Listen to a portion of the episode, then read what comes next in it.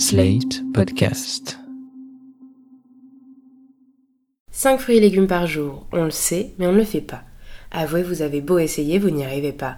Finit tes légumes, un podcast de Slate sponsorisé par Kitok.fr va vous les faire aimer. Kitok propose des paniers recettes avec des produits frais et de saison le tout livré gratuitement partout en France, chez vous ou sur votre lieu de travail. Et pour vous aider à mieux manger, bénéficiez de 30% de réduction sur votre premier panier Kitok avec le code tout en majuscule SLATE30.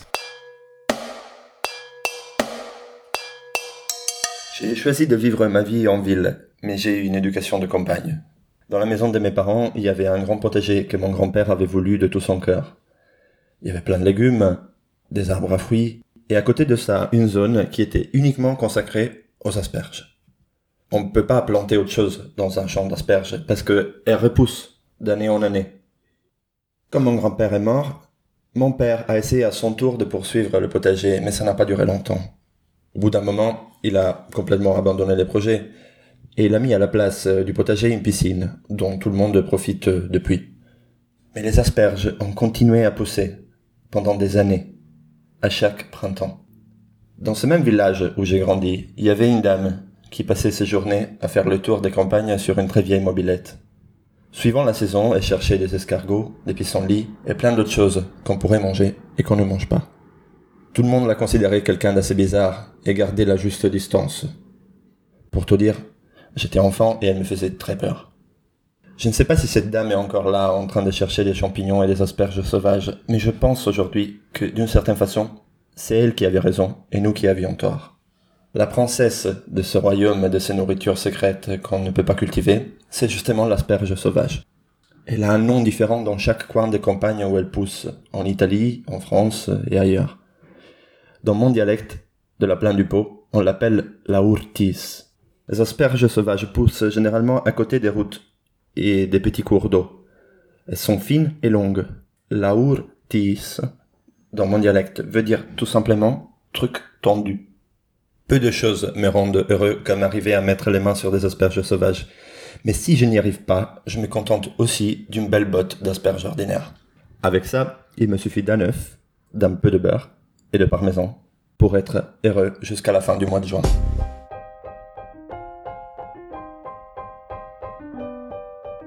Fini tes légumes, épisode 6 par Tommaso Melilli.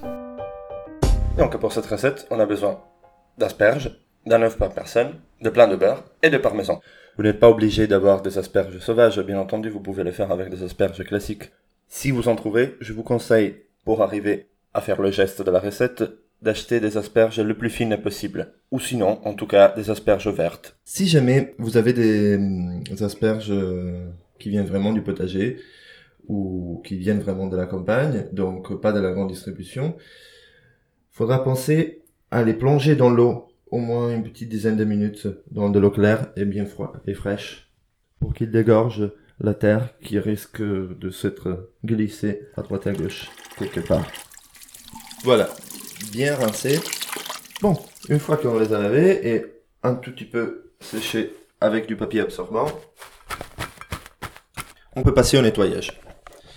N'importe quelle asperge se nettoie de la même façon. Certaines doivent être pelées aussi, mais on n'échappe pas au premier, à la première étape. C'est-à-dire, il faut enlever la partie la plus ferme de la tige. Et comment on l'enlève? Bah, C'est l'asperge elle-même qui nous le dit.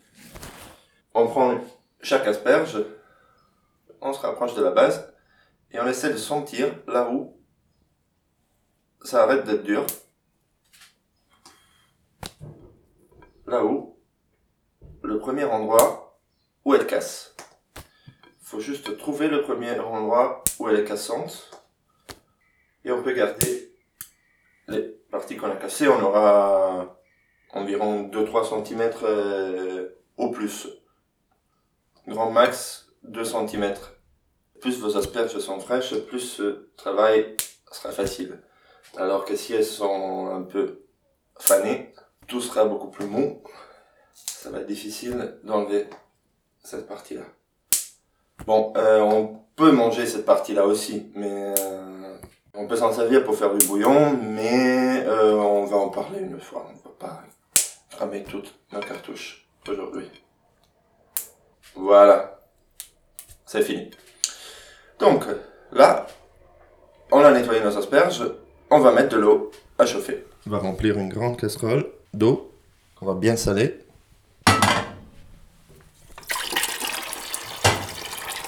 On allume le feu. On peut plonger nos asperges juste pour 2-3 minutes, pas plus.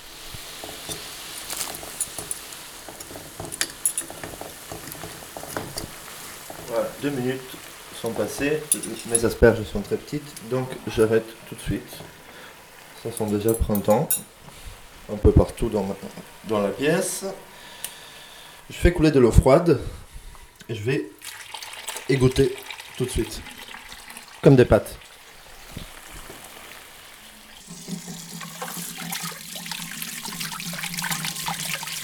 Voilà, il faut vraiment les refroidir tout de suite pour garder la couleur bien verte. Donc on est prêt pour passer à la cuisson.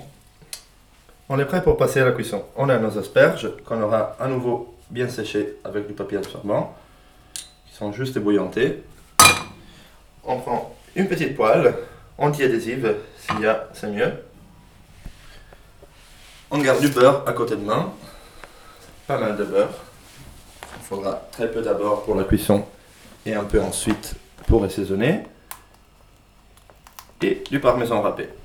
Et bon, et bien entendu, un œuf par personne. Moi, j'aime bien mettre du parmesan parce que ça me rappelle l'enfance, donc euh, je peux pas faire autrement, mais vous mettez ce que vous voulez. Donc, euh, on prend un petit copeau de beurre et on à chauffer dans la poêle. Pendant que le beurre fond, on va prendre nos petites asperges et on va les disposer nid tout autour du bord de la poêle. Faut vraiment que ça soit comme un nid, donc euh, faut laisser un espace au milieu et c'est là-dedans qu'on va ensuite casser notre œuf. Le beurre est en train de fondre.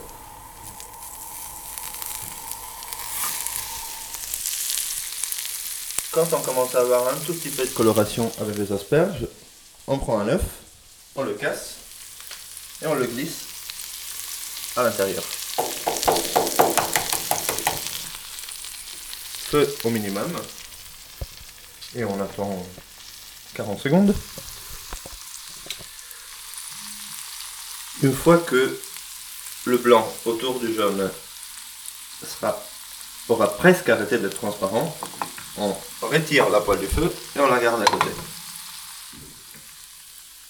On rajoute un poil de sel sur le blanc, pas sur le jaune, sinon il va changer de couleur. Ce ne serait pas très agréable. Et on laisse de côté. On prend un autre petit poêlon, tout petit, et on reprend beaucoup de beurre qu'on va juste faire fondre. Faut pas que ça mousse, faut pas que ça devienne noisette, il doit juste fondre. Entre temps, on a notre parmesan râpé, on prend une belle cuillère et on la met sur notre œuf asperge. Entre temps, notre beurre a fondu.